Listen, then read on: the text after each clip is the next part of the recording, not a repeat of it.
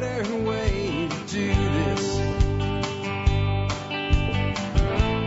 Let me show you a better way. Hi, folks. This is Jack Spirko with another edition of the Survival Podcast. As always, one man's view of the changing world, the changing times, and the things we can all do to live a better life. If times get tough, or even if they don't. Today is October 19th, 2015. This is episode 1663 of the Survival Podcast, and it is a Monday, so that means it's just me answering your feedback. Uh, email sent to Jack at the survivalpodcast.com.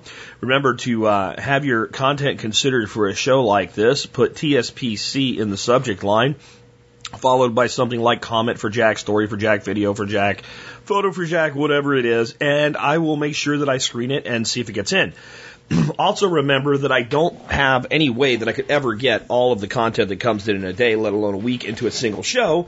But a lot of the stuff you guys do send me does get used, at least in pieces and parts, uh, throughout other shows because I now have knowledge and I wouldn't without you guys. You're like my research staff. And I do put a lot of it on Facebook and Twitter and, and stuff like that as well. So all of your emails are read. They're not all read completely in depth, but they're all read. Following the following format will help me get more out of your emails.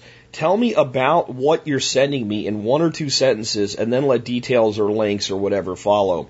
It will make it much easier for me to filter at the speed that I have to to be able to productively do my job. It's not about not caring. It's about having a time budget like everybody else does and how much time I can actually spend a day on something like email. With that, before we get into your uh, questions, feedback, and comments today, let's go ahead and take care of our sponsors. They do a lot to help take care of you by helping to make sure the show is here for you Monday through Friday, five days a week. Sponsor of the day number one today, bulkammo.com. When I need ammo and I want it in bulk, I go to bulkammo.com. Why? Because the name says what you're going to get. Ammo in bulk at great prices with lightning fast shipping. How fast is their shipping? It's almost like this. I've placed my order. I go on about my day and I hear, gee, who's that? It's the postman with my ammo. How did that happen? It's not quite that fast, but it feels that fast. I think for most of us to think, you know what I should do? I should run out to the, you know, sporting goods store or whatever and, and bulk up on ammo this week. By the time you got around to doing it, it could be sitting on your doorstep. That's how quick their shipping is. They have all of the common cal- calibers, great pricing, excellent service, and they're a long-term sponsor. Been with us for, I think, four years now. So when you need ammo and you need it in bulk, get on over to bulk ammo. Remember, ammo is one of the three components to the, the, the triangle of gun operator effectiveness. You've got to have the weapon. You go to a gunfight without a gun, you got a problem. You, the operator, needs training, but even with a good operator and a good firearm without the ammo, man, that's the terminal tackle, as we say in fishing. You've got to have the ammo to put food on the table, to protect life and property, and to train effectively. Check out bulkammo.com today. And remember, they do do a discount for members of the support brigade. Just check the benefits section of your MSB for more information on that. Next up today, sponsor of the day number two, Safe Castle Royal, the original survival podcast sponsor.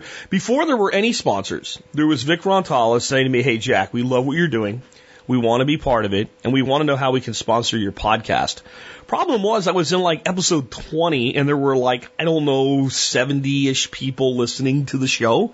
And I just didn't feel right taking anybody's money in return for exposing them to just 70 people in an audience who may or may have not continued to listen. But what I said was, hey, Vic, let me tell you what, just, just stick with us. And when we're ready, I will give you the first opportunity to become a sponsor of the show. It was quite a while later. It was February of the next year that we launched the MSB and we launched the sponsorship program along with the member support brigade. And at that time, Vic stepped up as a sponsor and a discount partner. Vic has now been with the Survival Podcast as a sponsor and supporter for seven years. Uh, that's why I call them the original survival podcast sponsor because they were first and they've been loyal as anything could ever be. Seven years in the podcasting world. Are you kidding me? If you check out Safe Castle, you'll find all the things you need for your prepping.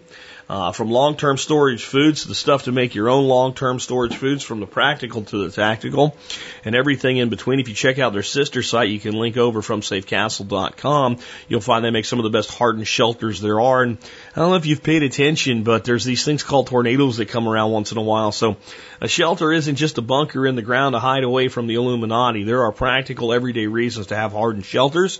You can find all of that and more with the original survival podcast sponsor, Castle Royal. Remember, they also do a discount membership program. It's $49 and you get big discounts on just about everything they sell for the rest of your life. But they are such awesome sponsors. They give that away to all members of My Support Brigade, effectively paying for your first year of the MSB right there. Check them out today. Again, safecastle.com. Next up, let's take a look at the year that was the episode, the year 1663, because the episode 1663. I have Boyle's Law and the problem of gravity. I have England protects its trade and national interests. Um, also have a couple of appeals to science and got little little uh, bullet points down at the bottom. I'm going to read those to you and then read um, the, the, the segment on Boyle's law. Uh, appeals to science and God. Robert Hooke discovers something he calls cells in a cork. We think of modern biology and all, the cellular understanding goes back that far, at least a rudimentary level of it. The English Parliament appeals to God to prevent a harsh winter. I don't think it worked. And Robert Boyle finds a scientific reason for the Thames River freezing over. It's cold and the tide pushes ice to shore and it builds up bit by bit. Uh, let's hear more about Boyle though here. Um, Boyle's law on the problem of gravity. Sometimes it pays to come in second or third rather than first. Richard Townley is an astronomer who shares a passion for experimentation with his physician friend Henry Power. Together they test how gas reacts under pressure by carrying a barometer up a hill. Power concludes the volume of gas is related to its pressure. That is why a balloon expands when you blow air into it. Townley published Power's conclusions in a book last year, and Power finally publishes this year. But Townsley had shown Robert Boyle an early draft of his book and discussed the conclusions with Boyle. Boyle then the, repeated those experiments, but credited Townsley for the idea instead of Power. More importantly, Boyle used a better setup for his experiment. Read as experiments down in the lab are more fun than walking up a hill. That is why it's called Boyle's Law in modern day rather than Townsley's Law or Power's Law. My take by Alex Shrugged. You can't have a piston engine without Boyle's Law. You also can't have a compressor, vacuum pump, or for that matter, a syringe to take a blood sample. Those little vials used Boyle's Law and a vacuum to suck the blood in. It seems obvious in the modern day that a vacuum can exist even though nature and most scientists at the time abhor a vacuum. Most scientists believe force must be conveyed through a medium. Thus, if I push a chair, it moves because I conveyed force through my arm into the chair. The question is, what medium conveys the force of gravity if I remove everything between myself and the earth? That is what the question H.G. Wells explored in his novel First Men in the Moon. The mysterious substance cavorite was blocked, which blocked gravity. Gravity has no apparent medium for conveying force. Thus, gravity cannot be blocked by blocking the medium. Scientists are still looking for a hypothetical graviton that conveys the force of gravity. They haven't found it yet. Some people believe that gravity is nothing more than curved space, that space itself is curved by the mass of an object. It's one of the more accepted theories as to how gravity exudes force, but it actually doesn't really explain it anyway. There's a huge amount of mathematics that go into this and a tremendous number of theories and some are closer to seeming plausible than others, but they're all still theories. All I'll say is the next time somebody tells you that the science has spoken on any issue, understand this. Scientists still cannot fully explain gravity. Scientists in 2015 can still not fully explain something as rudimentary is what is gravity. But we do know that we have certain laws of gravity and how gravity affects things. We just don't know necessarily how gravity is able to do those things. My take by Jack Spirko. Okay, with uh, that, Real quick, hey, consider joining the Member Support Brigade. If you like what I do, you love the work that I do, you want to support the show, consider becoming an MSB member, get all, all these great discounts. I didn't get the new discount provider added last week. I'll get that done today no matter what because I want to get that in there for you before I go away. Um, I'll more about that in a second because I'm going to be gone for a lot of this week, but there still should be podcasts most days. But, uh, if you, if you really want the podcast to always be here, that's how we do it, guys. That's how we do everything is really MSB. More than sponsorships, more than anything else. 50 bucks a year, 18.3 cents an episode. You can join for as little as $5 a month if you want to do that. Just go to survivalpodcast.com and click on uh, members to learn more about how to how to do that. Also, I'll throw out another call here, even though it kind of lagged on getting this latest uh, supporter in. If you have a unique business, if you have something you think this audience would like uh, an opportunity to buy at a discount, uh, email me about that. Put TSPC discount vendor in the subject line. and I'll send you back information on how the MSB works. Um, because we've picked up some really cool stuff that way by just throwing that out there before. Things that are not really prepper stuff, but cool stuff for this community, like, you know, EcoSense and Mai Tai coffee and uh, Two Timbers display cases, olive basket, infused olive oils and vinegars. Those, those are all great products. And, and that's my goal is to make sure that you guys are able to get discounts on things that you can use in your life today and use in your planning to make sure that you're prepared for tomorrow. Okay, with that, let's get into today's um, stuff, which is your feedback and what have you to me. And uh, the first one that I have for you today is, well, it's kind of disconcerting. Here's here's the email. It comes from somebody that I'll just call uh, Nicole because that kind of uses part of her name, but not her real name at all. And she wants to remain anonymous. You'll see why in a minute because she's a doctor. Um, Question, link below is about a device that can be placed into a pill at the cost of one cent per pill to track compliance with medication. Would you please comment on this technology during a podcast, specifically how it relates to balancing privacy in healthcare with disclosure information to the insurance company? It's on Medgadget. I'll read that in a minute. Um, details, feel free, as I know you do, of course, to use any or all of these. Uh, one, I'd like to mention first, adherence is different from compliance, and that ad- adherence means the patient has agreed to the treatment plan. Compliance infers a more paternalistic approach, formally going away in most doctor patient relationships. As a doctor, I have mixed feelings about the smart pill technology. On one hand, non adherence to medications is a major cost for a healthcare system and is the third party payer. The insurance company usually pays the majority of the cost for medications. Non-adherence probably increases the cost of insurance to everyone. It's also inefficient for healthcare professionals to be lied to by a patient regarding adherence because we then try to change treatment or add another treatment to which the patient will also probably be non-adherent. On the other hand, of course, few people welcome the monitoring. Three, if adherence to medication was tracked voluntarily, it has the potential to create better dialogue between patients and their doctors about treatment options. I've seen this in my own field of sleep medicine where we currently use a built-in modem and memory card in a positive way to, to uh, positive airway pressure therapy during uh, therapy devices that are prescribed for obstructive sleep apnea. Before the insurance company will actually purchase the equipment for the patient, most insurers require the patient to use the equipment for at least four hours on 70% of nights during the first three months as it is prescribed. While I do not, number four, while I do not like the whole concept of being monitored, I have to acknowledge that the insurance requirement for usage was initiated. There was a positive outcome in my clinical practice. Patients seem more likely to actively engage in my efforts. I'm going to skip the rest of that one. Five, I like the idea of having an option to pay only for catastrophic insurance coverage, but in many people, this option would result in no preventative care for conditions like the potential result in uh, health catastrophe if not treated. Specific to my minimum uh, specialty, sleep apnea is a malignant disorder that, when untreated and when tr- versus treated, increases cardiovascular risk two to three fold. Also, sleepiness at the wheel due to self-imposed sleep restriction or untreated sleep disorders results in a minimum of 6,000 fatalities a year. Please not use my real name. Uh, I've been considering possibly completing the guest form to be interviewed about sleep and essential preparedness. Okay. Um, so Nicole has sent me this article, and as you might have guessed, it's basically this thing that would allow a pill to, to have a little tiny chip in it. So when you swallow the medicine, you also have um, a pill, a, a, a little RFID chip in the pill, and then you have to wear a patch that uses a Bluetooth antenna to share when every pill was swallowed with a matching smartphone app, which in turn passes the readings to your family caretakers, the patient physician. Uh, no. Okay? Let me just be completely upfront with how I feel about this. Hell F no this is maybe for like the criminally insane that are on medications to keep them from killing people, a, a, a, a valid technology that would go along with something like a probation or parole. But for a person who's treating an illness, they're, they're going to have a, a uh, every time you swallow a pill, uh, a, a, a, phone either tells them that you did good or bad. What, I mean, can you not see the massive potential for abuse with this? How about when this gets used on our kids that are being given supposed ADD and ADHD medication? That sounds like a really good freaking uh, thing to do. Make sure Johnny's doped up when he goes to school. This is crap. And this is the natural outcome of the situation we have today.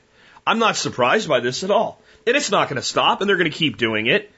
And it'll probably eventually, this might be one of the things that results in a real showdown between people and authority. Because there's going to be people who say, you're just not doing this shit. And there's going to come a point where they're going to say, we're not going to give you medical care without it. And there's going to be a response of, the hell you're not. The hell you're not.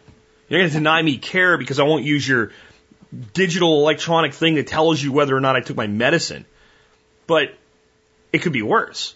Right now, you're going to have this patch and a little pill with a thing in it, and I don't tell if you took it or not. Don't think they can't figure out how to do this in a way that will narc you out if you don't take your medications. And you know what'll come on? We one of the greatest threats to our children today is the sale of pharmaceutical drugs on the black market. This will make that impossible. Yeah. Yeah. Because we'll be able to figure out where those drugs came from. Every one will have a little identifier in it. It's only a penny a pill. What's the problem? Everybody can afford that. Let's make government pay for it. It'll be free.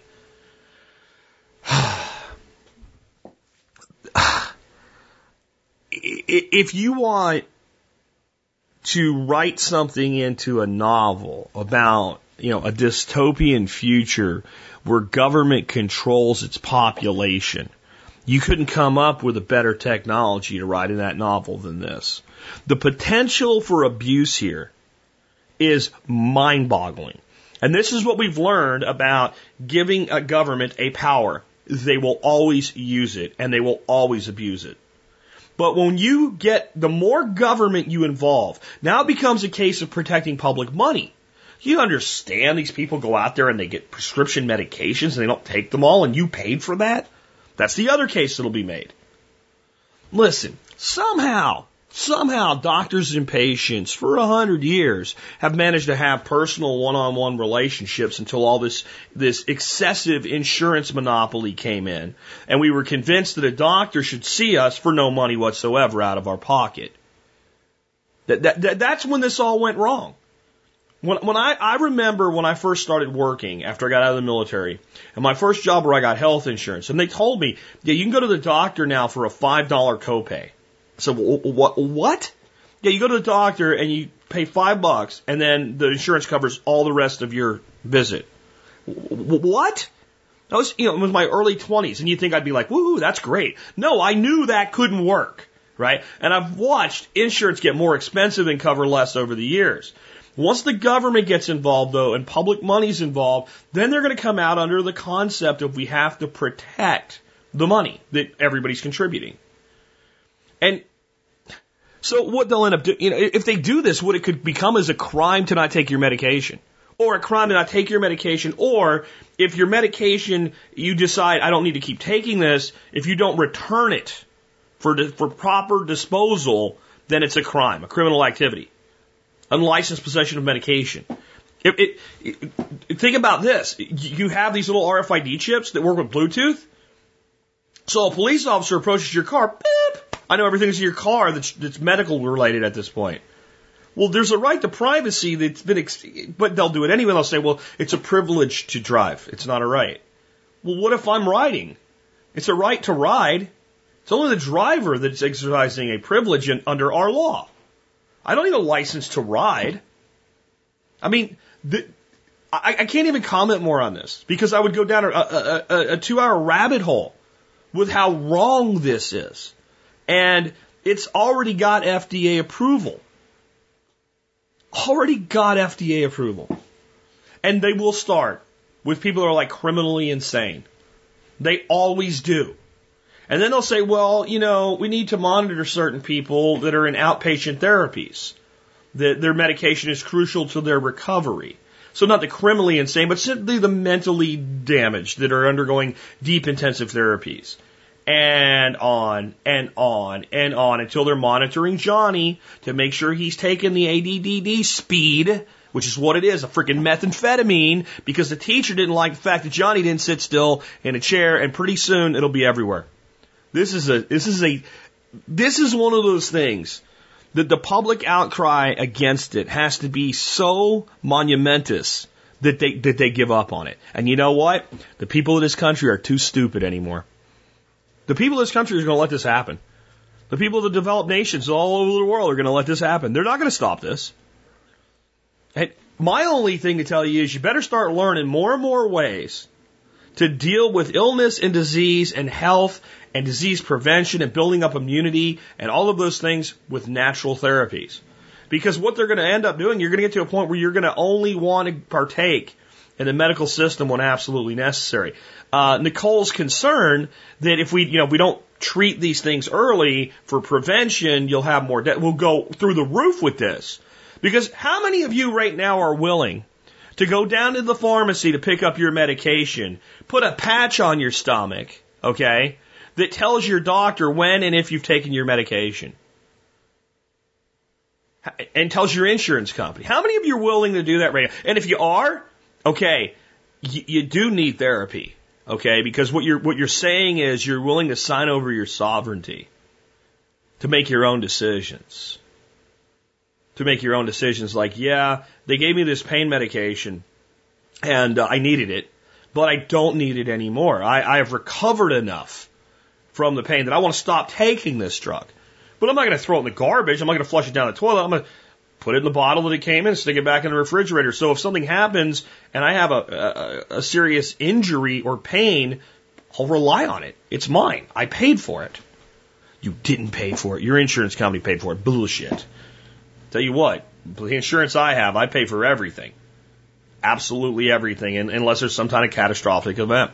Um, I, I, I don't know. I think this is a horrible thing, but my my belief is there is no way this is ever going to go backwards now. This will only go forwards. And there was technology in the past that actually administered the drugs that they had talked about that had big ethical dilemmas, but it was for always the criminally insane. Well, you put this thing in your arm implanted, and it's enough to medicate you for 90 days, and it automatically administers the medication. And that did create some public outcry, but it wasn't very practical. This is, well, you've gone and asked for it, your doctor's prescribed it, you've agreed to take it, you're getting it paid for, at least in part, by insurance. Even if we're not paying for it, it counts towards your deductible, so it's still sort of like a benefit, therefore, this is required for you to get it.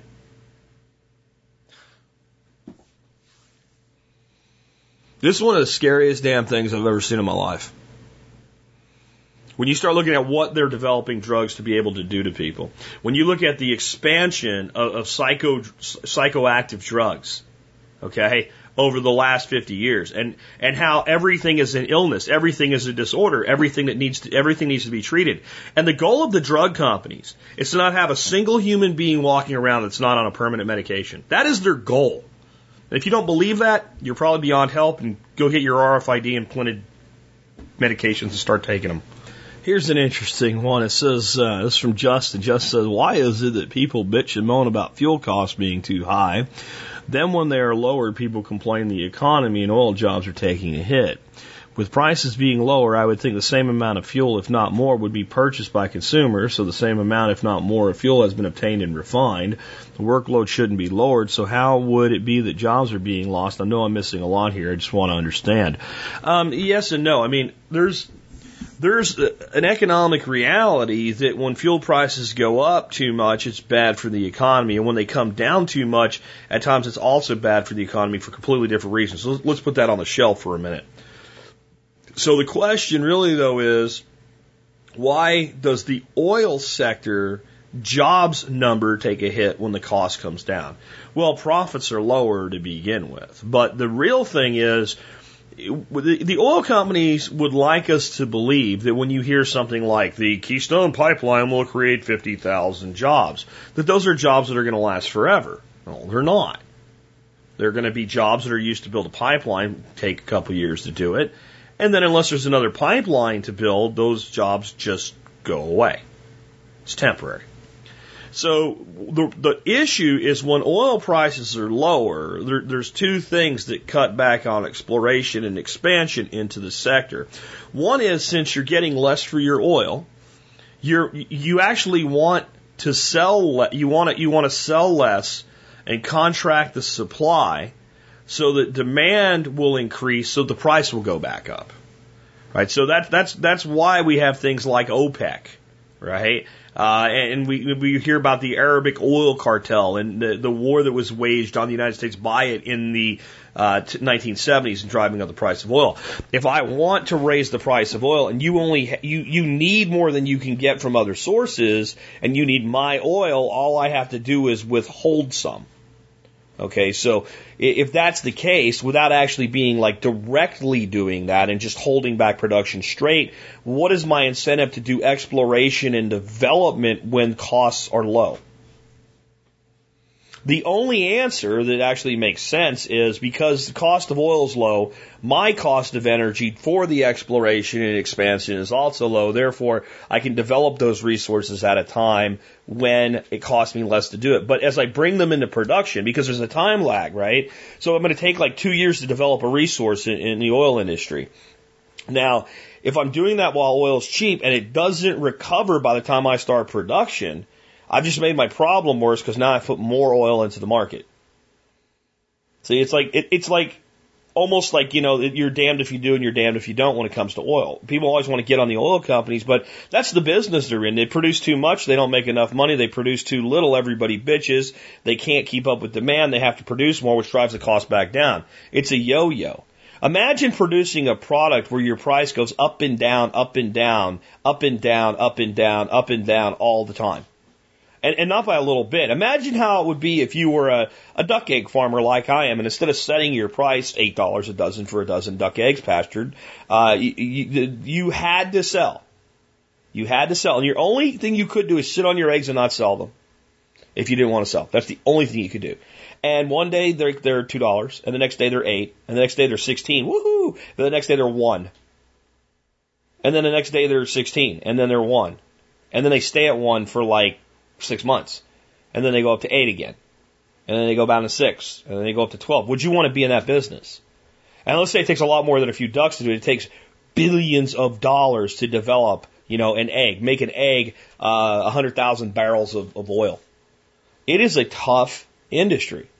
It is a tough industry. And the big, giant companies in it take the least amount of risk. It's all the small exploration companies that take all the risk, shoulder all the risk, and then when the time is right, the big companies buy up their assets. That's their that's their payoff. I'll go develop this field, and then I'll I'll, I'll sell it to Chesapeake, or I'll sell it to Exxon, or I'll sell it to you know uh, BP or what have, whatever. And if you don't develop it, and the buyer's not looking for it, then you lose your ass. The big companies pretty much can't lose because they don't do that much exploration. And even when they do, they create subcorps to do their exploration for them. So they mitigate their risk and they get huge tax incentives and advantages. But what's the alternative? What's the alternative? No oil? I know some of the people out there that would think that'd be great. We just need to stop, you know, raping the planet with oil or whatever. But you're talking the death of billions and billions of people if you just shut it off. So it's it, it, it's a very complex industry is the best way to put it. Now, why do people bitch about it and then bitch about it no matter what happens? Because people like to bitch. People would much rather complain about a problem than do something about a problem. And I'll save my thoughts on that for a segment that's coming up pretty soon. But that's that's what it comes down to. If you, of course, people will bitch when gas is four dollars a gallon. But then when the economy takes a hit because $2 gas is not driving the same growth and development of certain markets that were creating jobs and having a positive impact on employment, they'll bitch you about that. See, what people want is everything to be perfect all of the time. Well, guess what, guys? Real life doesn't work that way. Real life does not work that way. And that's one thing we need to understand about things like energy sector booms. That a tremendous number of the jobs they create they eventually take back. Because you don't need 50,000 people to monitor a pipeline. You need like 12. Seriously. It's a pipe. Oil flows through it. That's all that it is. There's a lot of technology about flow rates, and don't get me wrong, but once it's installed, it, it just does its thing. A good friend of mine is in the, the technology sector. This is a person you wouldn't think would be affected by oil. He lost his job as an IT specialist for a fairly large Dallas company. He's done just fine, and everything I'm about to tell you, he's already got another job. Got it like a week after this happened. But he, he, you know, he initially went out looking for a job. He got a job as a contractor. uh, dealing with computer equipment at oil sites, like routers and stuff like that, that handled all this automation. And while this whole West Texas area was being developed for oil and gas, you know, he had tons of work. And they were paying him very well and they were paying him to travel and they're they were paying him mileage and he was making really really good money as a contractor. And then it you know developed further where they offered him a full-time job. And recently he contacted me to make sure he could still use me as a reference because he lost that job. Well what happened? Well all that exploration and development got done. And then all of the support of that exploration and development is not needed. Now, all you know, you need five percent of the people that developed it to maintain it. That's kind of like a highway. How many people does it take to build 100 miles of highway? A lot. How many people does it take to maintain 100 miles of highway? The way they maintain it, none, because they don't do jack diddly crap for 20 years. But think about that. The, the, the ongoing maintenance of these systems is much less than the construction, development, build out, exploration, etc. So that's one thing we, you know, that's another thing I talk about losses to jobs. Every time there's this run up because of all this exploration, you know, th- we, we had the talk, you know, last week with Nicole Foss about not going out and getting into debt buying a house. That would be if your job's in that sector and you don't immediately know where you'd go when that sector takes a downturn. That'd be an uh, example where I'd agree. Don't be taking out a mortgage. So what happens is a guy gets a job in that sector, has never made more than twenty thousand dollars a year in his life, been a minimum wage slave, but 25, 26 goes out and gets a job in that sector, all of a sudden knocking back sixty, seventy thousand dollars a year, does that for two years, now qualifies to get a mortgage, goes to the bank, says, here's my income, bank says, okay, rubber stamps that stuff, and all of a sudden that sector takes a turn down. Where's he going to go? At minimum, you're probably having to sell that house and go somewhere else if there is another job in that sector because it's left the area. And you're going to see town after town in the Dakotas, Montana, Wyoming, all these places that have boomed, these little suburbs have grown up around this energy boom. When the, it's not that the, the, the, the oil's gone or the gas is gone, it's when the need for the buildup is gone. They'll implode. They'll turn into ghost towns. Just like any mining operation. And that's what you have to understand. All these ghost towns that came up from coal or gold and silver mining, big mining companies kept pulling gold and silver out of the ground just the development and exploration, and this is compounded in the oil industry where a prospector with a mule can't even play the game. So it's a complicated dynamic, but that's the best way I can explain it. Uh, this next question comes from Wiley Kid, whoever that is. Um, what is your take on the devolving and eventual splintering of the Regrarians Facebook page? I was present for all of it. I'm a proud member of your new page, but I'd love to hear your opinions on it. Might even make a good segment in the show about community. So, for those who didn't hear last week, I set up a new Facebook page. I put it out on the, on the blog called Regenerative Agriculture Group, and it is for specifically for the discussion of the practical aspects of production in anything that you would call permaculture, regenerative agriculture, natural farming, you name it, from a standpoint of getting things done. And it's limited to that. We're not going to talk about things like climate change and uh, how bad some people suck because they're white, which is what Regrarians was turning into, etc.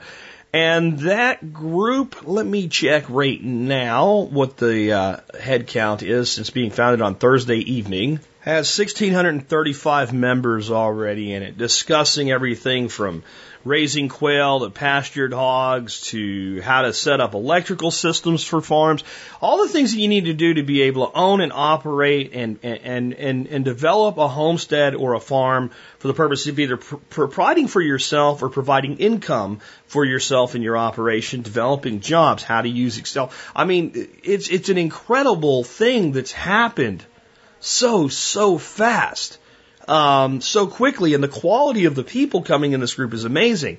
And is it a splinter group from Regrarians? I guess. Let me tell you guys a little bit about the Regrarians group. About three years ago, I guess, Darren Doherty, who is like one of the most amazing people in the world when it comes to keyline design systems out of Australia, one of the few people in the world I think that really understands PA Yeomans' work and, and maybe has gone beyond it um, set up this Regrarians group. It was about developing these back to the land strategies and sustainable agriculture and stuff like that. And I don't know who or what, but I actually think it was Darren that added me to his group. Like just basically as he was forming it, I didn't join this group. I was joined by somebody else. And I looked at it and said, this is kind of an honor, I think, to be around all of these awesome people. So I started posting my knowledge and thoughts and things I was doing to the group to share that with other people. And it turned into this amazing thing. And it, it turned a corner early this year, and it's just gotten worse ever since. With and it's a small group of agitators moved in, and this is about community. That's where it'll lead to for those that are like, I don't care. Hold on, it's important that you understand how communities can be destroyed by agitators if they're not properly managed and run. The small group of agitators comes in and starts posting about three or four times a week articles about how uh, there's a problem in permaculture with white privilege. Basically, all white males suck. Uh, and we have been given way too much privilege, and that's why we have too many things, and that's why other people don't have things. well, over time, you start to realize a lot of the people that are really doing extra work in order to share what they're doing with this group happen to be white guys uh, or women married to white guys. And after a while, you get tired of being insulted and, and, dealing with people treating you like you are the problem when you're you're busting your guts trying to be part of the solution. So the whole contingent kind of formed and said, "Hey, look, stop attacking us and start talking about the solutions versus that we're the problem. If you want more permaculture in the inner city, hey, why don't you guys talk about the urban farming guys and how we can do more initiatives like that? If you want more women in permaculture, why don't you set up a platform and let's discuss how to do that instead of saying it's my fault because I'm a guy. Or if you want more black people involved in permaculture, why don't you do what people like Pandora Thomas are and set up initiatives that actually help that happen? And this finally just came to a head for me last week or the week before when some person over there posted a thing by some doctor whose only credentials is she does speeches at colleges calling Joel Salatin a white supremacist with absolutely no validation whatsoever, except the social sciences books state that his behavior is white supremacist behavior. And he's basically racist as a farmer. His farming method is racist. Well, I've had enough. So I make my case on that, and I realize the people I'm talking to don't care about logic. So I finally, I just write a goodbye letter. And if you want to read it, you can go find it and read it. I'm not going to read it on the air. But basically says, I'm done with this. I'm done with this. And I didn't even say, and I'm going to go do something else. I just set up this new group. And what I set up this new group on is listen, all of these things, like if we can actually talk about the truth of the matter, the underlying underpinnings of things like social justice and what like that, are important topics that bear discussion. But I want a group to discuss how to build income streams for everybody. Black, white, red, yellow, fuchsia if anybody has tattooed their whole body fuchsia. I don't care. I don't care if the person that's farming is gay. I don't care if they're transsexual. I don't care what they are. I care that we're talking about developing income streams or personal productivity and sustainability in a way that doesn't destroy the planet. That is all. And for that, I was ridiculed as being a jerk and a typical libertarian, even though I'm an anarchist and, and whatever. So, um, so I set up this new group. And it's growing, and I think it's wonderful, and I'd love more of you to join it. But I, I would like to actually have a talk about privilege. And, and, and, and my thoughts on privilege, especially when the subject of white privilege comes up, because this is not limited to permaculture and agriculture. This is something that has become a meme, specifically out of the university system. It's just the latest wedge of class warfare to be shoved in. And most of the people on and on and on and on about it are young white kids that are also not doing anything. So let's look at what a privilege really is. To me, a privilege is something that you have that others do not. It's been granted to you in some way because, you know, as a elected official, you enjoy certain privileges that the non-elected people do not enjoy. If you're really, really wealthy, you have the privilege of wealth. Okay? So the, the equivalency has then been made if you are a white male in our society, you have a privilege. You have abilities and rights and, and, and opportunities that others do not have, that exceed what others have. Let's do something for a thought experiment. instead of me coming up with all the reasons that that is hokum in the real world today, I'm not saying it's not true 100 years ago. I'm saying today, right now, this minute. Let's just assume that that's true. For the, for the, the social justice warriors out there, I'm just going to assume that you're right. In fact, I'm going to assume it's worse than you say that that that, that I right like right now I need two pounds of uh, lamb's quarter harvested off my property before all the seed falls off the lamb's quarter plants. That, that, that my privilege is such that I could go out there and, and and say to the lamb's quarter plants, since I'm a white male, please put your seeds in my bucket for me, and that they would do it. That it's that bad. Okay. And then this is then used to justify, well, you have land and I don't, blah, blah, blah. One woman in all of these discussions said something I found very interesting there. She said, but we women don't have enough money to buy land. I know a lot of very high paid, wealthy women of many different colors, by the way. I don't know why you've decided that women are impoverished. But let's let that go. What she then said is, sure, I could go work for a white man on his farm like a serf. Okay, I don't think the word serf means what you think it means, because it sure as hell doesn't. But what I've just heard is, and get paid a wage. That's what she said. Okay, so you could go get a job working for someone that's so good at what they do, they've created jobs. And in working for that person, you could learn and develop your skills while earning income that you would save and invest so that one day you could break off and do your own thing. And this guy's a horrible person because of that. That's what I see there. But again, let's just let it all go. Let's just say it's true.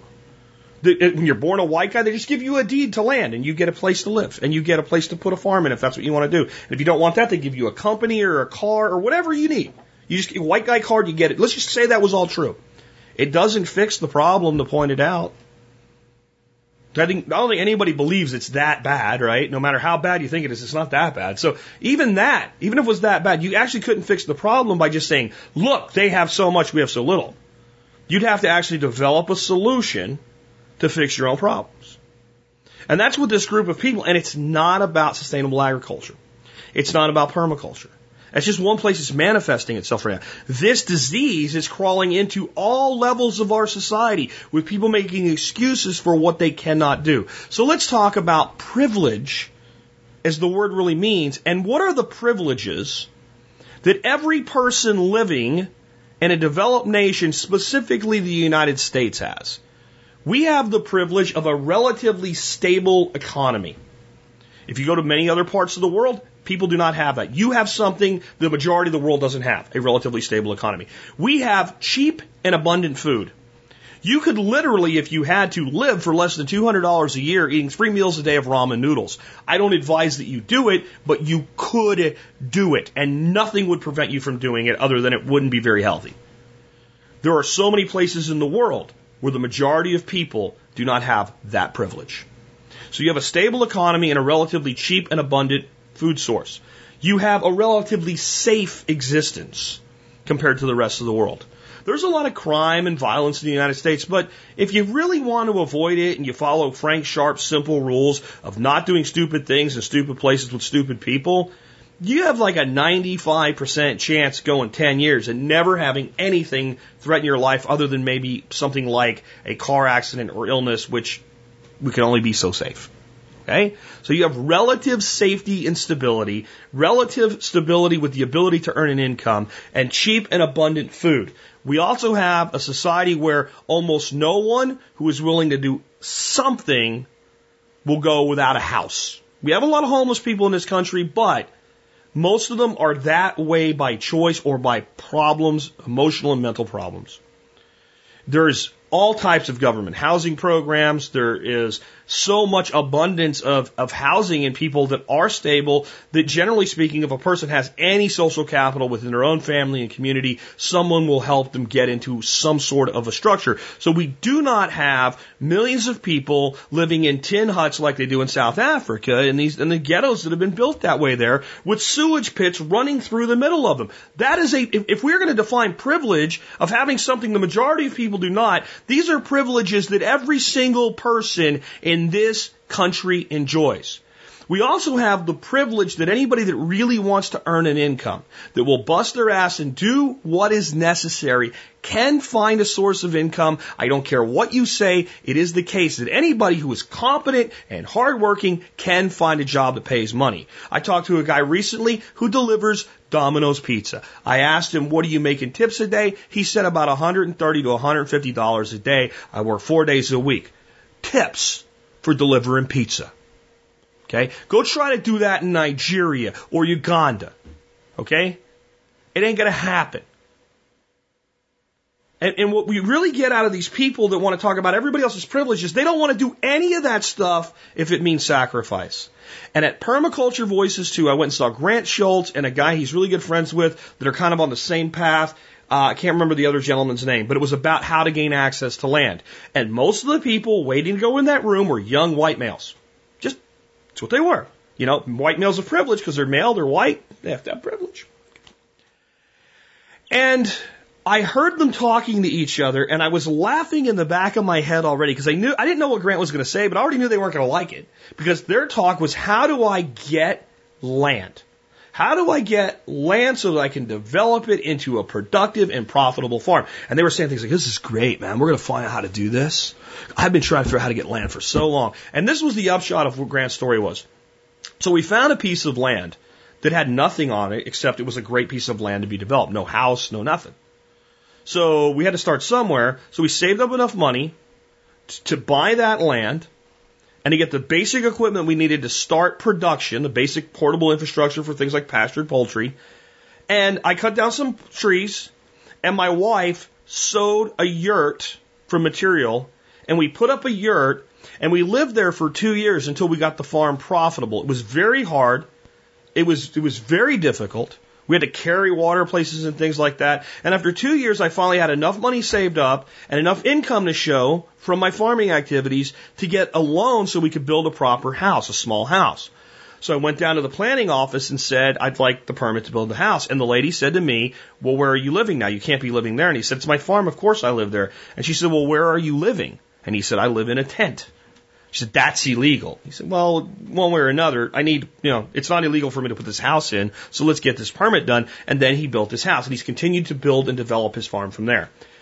You could have heard a freaking pin drop in that room. All these young kids saying they want something, they want something, they want something. When someone stood up, and eh, young guy himself, late 20s, early 30s, somewhere in there, I'm gonna, I'm gonna spitball a guess. And a, a guy just like them, especially a few years before. He was in there, you know, a lot of these guys are in their 20s. So just five, six years later, he spent his time, made this happen, squirming quietly, looking at the floor, not wanting to speak. But you know what? The privilege that exists for all people in developed nations compared to the rest of the world is that you can do that if you want to. And if you end up trying to build community and you let an element into that community, I don't care what the community is based on, that wants to derail the productive conversation and take it over into areas where there'll never be agreement and not propose any actual solutions, just assign blame, you will start to fragment and destroy that community. And that's why communities like this need to be in some ways dictatorships but voluntary dictatorships, and the dictator doesn't need to be the founder, but the community itself. Someone proposes an idea. We are going to have a community. These are going to be the rules of the community. Other people come to the community and say, I like those rules. I'm voluntarily accepting those rules. As a member of this community, I will abide by those rules. And everybody says, okay. And when somebody violates those rules, whatever corrective, corrective action is necessary is taken to rectify the violation. And what happens is remarkable stability. Because very quickly, the agitator that comes in and tries to agitate, the troll, the internet troll, and that's what this stuff is, it's trolling. You know, putting out an article calling a guy like Joel Salatin a white supremacist, being challenged on it, what did he ever say or do? Well, it doesn't matter. There's peer reviewed science books that say the behavior he's, this is trolling. This is a, a no name useless blogger capitalizing on the name of a good man who's done a lot of good for a lot of people and has always shared everything he knows about what he does freely and openly with anybody. Why? Because they crave attention and you can run down a big name and get attention because of that good person's name. The problem for people like that is the people you try to run down, since what they do is real and genuine, they'll still be there tomorrow and eventually you're going to run out of good people to run down for 15 minutes of fame and you won't be. That's, if you want to build community, then you have to have a, a, a unifying aspect of that community. And when somebody tries to derail that aspect, it needs to be gotten rid of and eliminated. And what's funny to me is I'm looking at the people joining this group, and a lot of them are young social justice warriors that think white privilege is a problem. But the case that I've made is if you think that's a problem, find a place to discuss that. If you want to discuss how to build sustainable systems in a way that actually empower people, regardless of who they are and where they live, that's what we do here. And even those people get it. Why? Because in their hearts and souls, they know the truth. This is what it takes. And I'd like to share a little story with you, a shortened version of it as we finish this segment about why this is so important and how it is about sacrifice if you really want what you say you want. There was a guy that came to this country. I can't remember his name now, but it was, let's call him Lee. He was an Asian gentleman. And he came to this country, and when he got here, I think he was from Vietnam or Thailand or somewhere like that. This was during the, the whole uh, collapse of the U.S. Uh, force in Vietnam, and, and people came out as refugees, and many came to this country. And he comes here, and his, his, his uncle was already here, and his uncle owned several bakeries. So Lee goes to work for his uncle in the bakery and he makes just enough money to buy food and save a little money as long as he doesn't, you know, like have rent. So he talks to his uncle and his uncle says, well, you and your wife can live in the bakery. I'll teach you to run the bakery and then you run this bakery. And we'll make a deal where you get a certain amount of profit and you can live here. So they, they lived in the back of the bakery for two years, taking a bath in the sink Okay? And, and, and largely living on the leftovers from the bakery. And after two years, Lee had saved up enough money that he went to his uncle and said, I want to buy this bakery. And Lee's uncle says, okay, here's how much it is. And they exchange the money. And now Lee owns the bakery. He's now free of his uncle's obligations. He's now able to keep 100% of the profit from his actions and activities and his wife's actions and activities in their bakery. Two years after immigrating to this country with nothing more than the clothes on his back. So he keeps, he decides, sits down with his wife and says, this really is hard living this way, but it's better than what a lot of people have that we left behind. So if we stay here for two more years, we can save enough money to go buy a house and not owe anybody anything on it. And that way, no one will ever take away from us what we have, like happened to us before. And they made a hard decision. So for four years, they lived in the back of a bakery, taking baths and showers in a sink. And then that man took that money and bought that house. And during those four years of sacrifice, he was learning how to speak English much better from his customers. And he was learning about America and the opportunities that were in America. And when he bought his house, he learned about the value of real estate. And he learned that you could buy a house on credit. And if you did it right, you could actually uh, get someone else to pay for it by renting it to them. So he started doing that. And he became, over a 10 year period, a multi-millionaire real estate investor.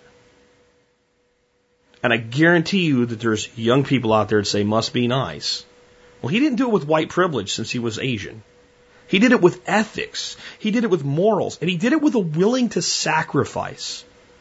There is more opportunity in this nation, in spite of all our problems, I believe, than any other nation in the world for someone that will look at all the things that we have that if you're going to tell me being white and male is a privilege, then all these other things are more abundant privilege than anything you could get from the color of your skin.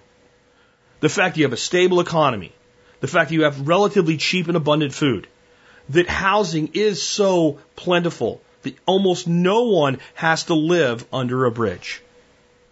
And you can tell me about the plight of the homeless all you want. The majority of people in this country go to bed in a climate controlled room under a roof every night. And if you want to tell me that my, my gender and race is a privilege, then that's a privilege for you too. And I'll tell you something far worse than having a privilege and not acknowledging it is having a privilege and not making the most of it.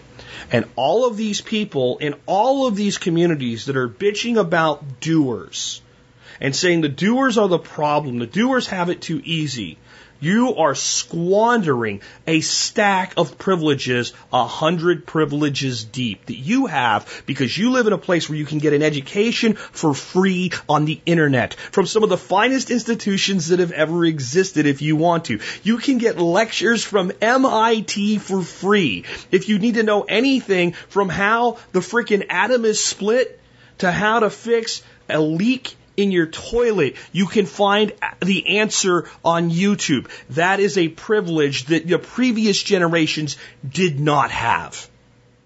And to sit around and make excuses is to squander all of those privileges, or as I prefer to call them, opportunities. Because that's really what it comes down to.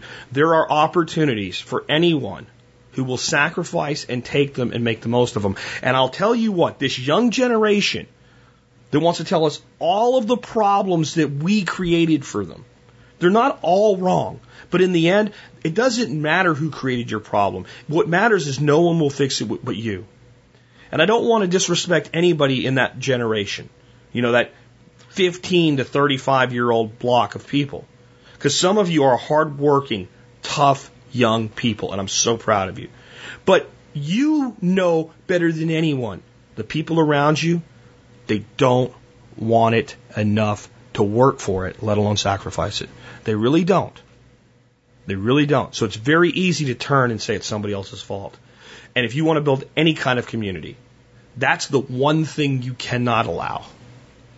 You cannot allow disruptors to come in and take the most hardworking, dedicated people you have and repeatedly trash them because they're successful and expect that they will stick around and continue to contribute. They will go galt and they will leave. And in many ways, that's what I feel I had to do with the Regrarians group. I didn't trash them. I think that the, some of the best people on planet Earth are still part of that group. But if you're going to let in a few hundred to criticize those people every day, I can't participate. And I think you'll see more and more of that. Not everybody's going to come join what we're doing. They're going to go do their own thing. That's happened. Tons of people have done that. But I don't care who you are today. You have the opportunity. You'll step up and take it. That's my thoughts on that. Let's go on and, uh, I didn't know we were going to go that deep into that, but I think that needed to be said. Here's an interesting one. I think a lot of people are going to think they know how I'm going to answer this and they're going to be surprised at how wrong they are. It says, Dear Jack, hi, my name is Forrest and I had a quick question about investments in my mortgage. I have about $80,000 invested in various stocks and about 45,000 left on my mortgage. My question is, would you leave the investments alone or would you go ahead and pay off the house? My mortgage is the last piece of debt I have and I'm curious as to what you would do. Hope to hear from you soon, Forrest. Um, let's let's look at this, okay, in a, a little bit different light. First of all, let's split the question into. Okay, you have eighty-five thousand dollars or eighty thousand dollars, eighty thousand dollars in various investments. Okay, whether or not I'm going to pay off the mortgage has nothing to do with whether or not I'm going to leave those investments alone with air quotes around it. Right now, I'm going to take a hard look at those investments and determine how much of that 80,000 is at serious risk uh, for very little potential upside in the market right now. And I'm going to shore up that investment. I'm going to be damn sure I know every where every dollar is invested, why it's invested there, and what my exit strategy is if things start to go sideways or worse with the market. And since we're already going sideways, I might be moving that to some pretty conservative, safe investing right now. So that has nothing to do with the mortgage. Now, will I pay off a $45,000 mortgage right now or would I keep the $80,000? I'm going to keep the $80,000. I have more options if I keep the $80,000. I can choose to, to, to take that money and as long as I'm not going to spend that money, I can choose to take that money and pay off that mortgage anytime I want. Okay, so instead of taking uh, forty-five thousand and leaving myself with only thirty thirty-five thousand dollars in cash reserves right now, or liquid reserves right now, and a paid-for house, I'm going to look at that house and say, if I owe forty-five k now, I would really benefit from knowing what the house is worth. This everything I'm going to tell you predisposes this house is worth at least say ninety thousand dollars in the market right now, or more. This is not a $55,000 house in a rundown ramshackle neighborhood, that it's a house that you want to own uh, or you wouldn't be looking at paying it off. And that if you did have to sell it right now, you could pull some equity out of it. And even if it was devalued by 10, 15%, you could still pull some equity out of it, sell it relatively quickly, making it quite liquid. That's what I'm assuming since you didn't give me any more information. And that's what all this advice is based on. What I would actually do right now if I were you is I would seriously consider refinancing the $45,000 debt. Um, unless you have less than 10 years of current payments to pay it off, at which time I might just keep making payments. Because here's how the numbers work out. I can go get a loan on that $45,000 and with the house having equity in it, you having good credit and the ability to service the mortgage in full right now if you wanted to should be relatively easy with an interest rate of about 3.9%. That'll leave you with a monthly payment of $454. You might even find out that payment's less than the one you have now, and yet will pay the house off sooner rather than later. And at any time that you want to, you can accelerate the payment of that money.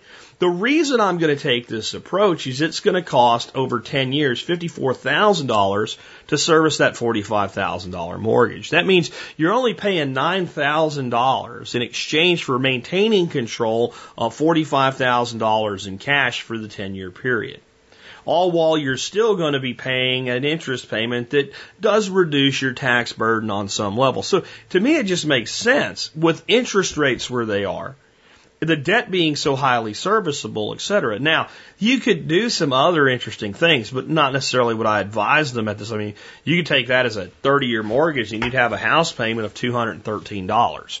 This gives you massive flexibility. If all the here, you know, hysterical stuff that we've heard talking uh, happened recently uh, actually did happen, and you know, people were looking to rent anything they can get because they can't afford to live somewhere. Um, if you have a two hundred dollar payment, you don't want to live there. I mean, you can find somebody to rent that to to service that debt plus make money like Lee did to the donut guy, right? So I think you could take that approach, and you could simply then. Uh, double that payment and you'd still pay it off in about 11.3 years. If you take that approach, though, the cost of your mortgage is $76,000. So that means now what you're paying is close to $40,000, $30,000 for maintaining control of that $45,000 for 30 years. And that's how you have to start looking at mortgage debt. It's not can I afford the payment? I'm not buying a payment. It's what is the what is the other option? If I tie the rev if I tie the capital up what is the cost savings by tying up the capital? Now, does it make sense to pay off that house? It probably does. So another option to look at it is with your current mortgage payment, how much more money would you have to put on that payment to pay your house off in five years? And you'd probably find that it wasn't really that much money because a lot of people are out there buying $45,000 cars with a five year car payment. So to me, I, if you had three quarters of a million dollars, I'd say just pay the house off. But cutting your total liquid reserves by more than half and going down to less than a good annual salary in liquid reserves when you don't have to, I don't think I would do that, if that makes sense. Now, again, this is predicated on the concept that this house is not a house that if you sold it tomorrow, you'd be selling it for forty-seven five. If that's the case, you got to take a good hard look at everything here in a totally different way. If anything I said assumed something that was completely untrue, let me know and we'll do follow up on it and I'll let you know how or if I would change it. Such as, yeah, I got $80,000 in these investments, but I also got this, this, this, and this, and I'm, my net worth's, you know, uh, three quarters of a million dollars. Well, yeah, maybe we're probably just going to pay this damn thing off then. Anyway, let's go ahead and take another one. Next one, I want to read an email exchange about getting things done. It says, Hello, Jack. Uh, this is from uh, Peter in Western Australia. Thank you for the encouragement. Nicole Foss was interesting. Our co op is uh, really starting to develop. We are now becoming a bank that finances our own projects, thus leveraging our capital and resources. Well on the way to our first 100 member lo- uh, local member cell. All our best wishes to Dorothy and yourself. You have been an inspiration to us. This is really a better, there really is a better way. Roadshow family, Peter. And uh, so I say, and send him an email back, tell him about that new Facebook group we just talked about, and said he should join us, tell us how we're doing this. Because, I mean, I think other people are, you're creating your own banks. You, you, you take away the, you want to talk about taking away the power from the elites? You develop your own banking systems where people actually know the other people that are part of that system and actually care about each other. You, you couldn't strike a bigger blow to the elites. And he says in response, thank you, Jack. The way that this started was a small, consistent action every day, doing what we could and focusing our energy on being who we are and what is possible. We asked a lot of questions and continue to look for what fits. Our bank is the only one in the area that we are working on for the betterment of the individual and individual liberties. Jack, when you said governance and we understood that we could govern ourselves, that set us free. I was never a tolerant person, but now I am. And I have so many amazing, smart, and awesome friends who are teaching me so much every day. You and Dorothy, by doing what you do, are making such a difference right here in Western Australia to many families. Everyone matters. One makes all the difference, and a group of ones create a nation. A group of nations transform the world. Uh, the one, the individual, your family and friends in Western Australia Doer Guild Codenap Chapter Company Operations, Peter Rochow, co coordinator. The Doer Guild. No, really? Doers can get stuff done?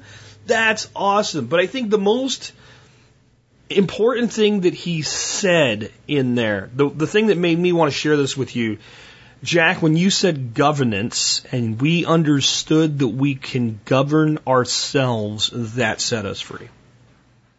I think it's the biggest thing that humanity is lacking right now, an understanding that they that you can govern yourself. You do not require people who are supposedly better than you to tell you how to be, how to act, what to do, who to give to, what opportunities to take, what opportunities to walk away from. You don't need a, a state based parental relationship with authority. What you have to do is set up for yourselves your own guidelines based on your morality and your desires to do good things for yourself and other people. And it's amazing what happens. One, one, you want to talk about tolerance. If you actually realize that you can govern yourself, you become immediately tolerant. I, I, I think I've always known that, and I've, I've been teaching that for so long, but I, I'm so grateful to Peter for actually change, you know, giving me a different way to explain it. Because it's the truth. The more and more you move towards self governance, the less you care about what anybody else does. Because all of the things that we do to try to control others really are based on a fear that we need that control for ourselves. And because let's see how I can put this that'll make sense. Because I think this is a great closing segment today. The human being is designed to be a free being. Okay? We are communal animals. We are designed to cooperate we in our natural state we form bands we form tribes we form communities we form associations with each other. We are not solitary creatures. And being a non-solitary creature requires a certain amount of compromise between individuals and an understanding of morals and ethics and etiquette for that interaction. But that does not require a government. That requires governance Okay? And governance and government are different things. Governance are rules, right? You don't punch somebody in the face for no reason at all unless you were training in martial arts and they wanted you to.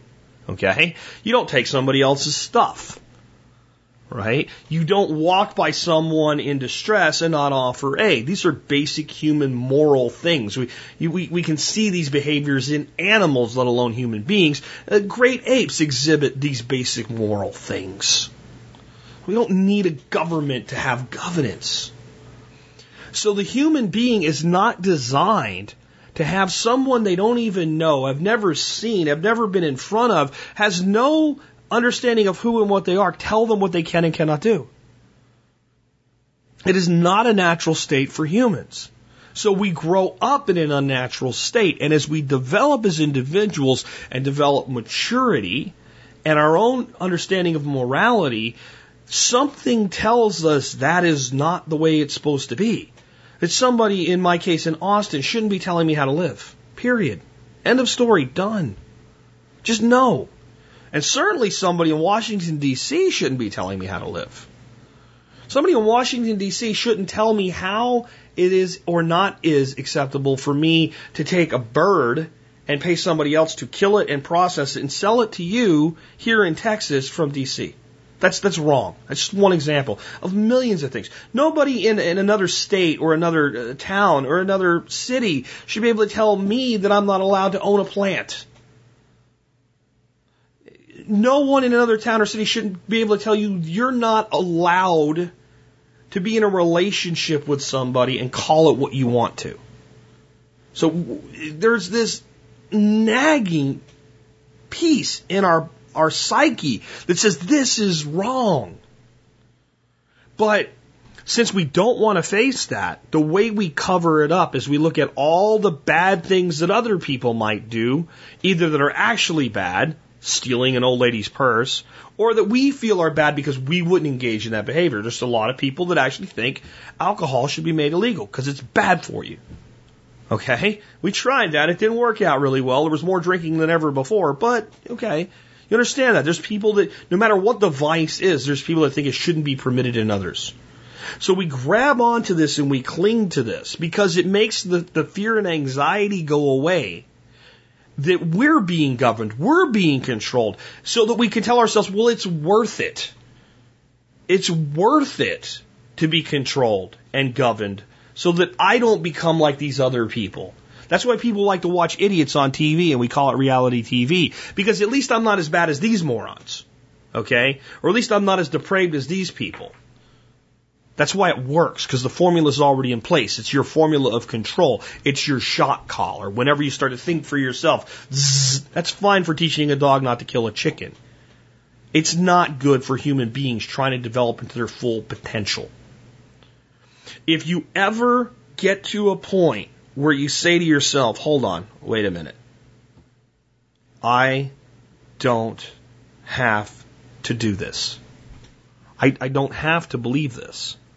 Even if I have to deal with the fact that these people run the show, so to speak, I can still govern myself. I can still decide what, what I'm going to comply with and what I'm not going to comply with. There's a whole shitload of stuff that I cannot comply with. It's not even illegal. It's just now considered socially required. Things like everybody must go to college. Wait a minute, I don't have to do that. No one can make me.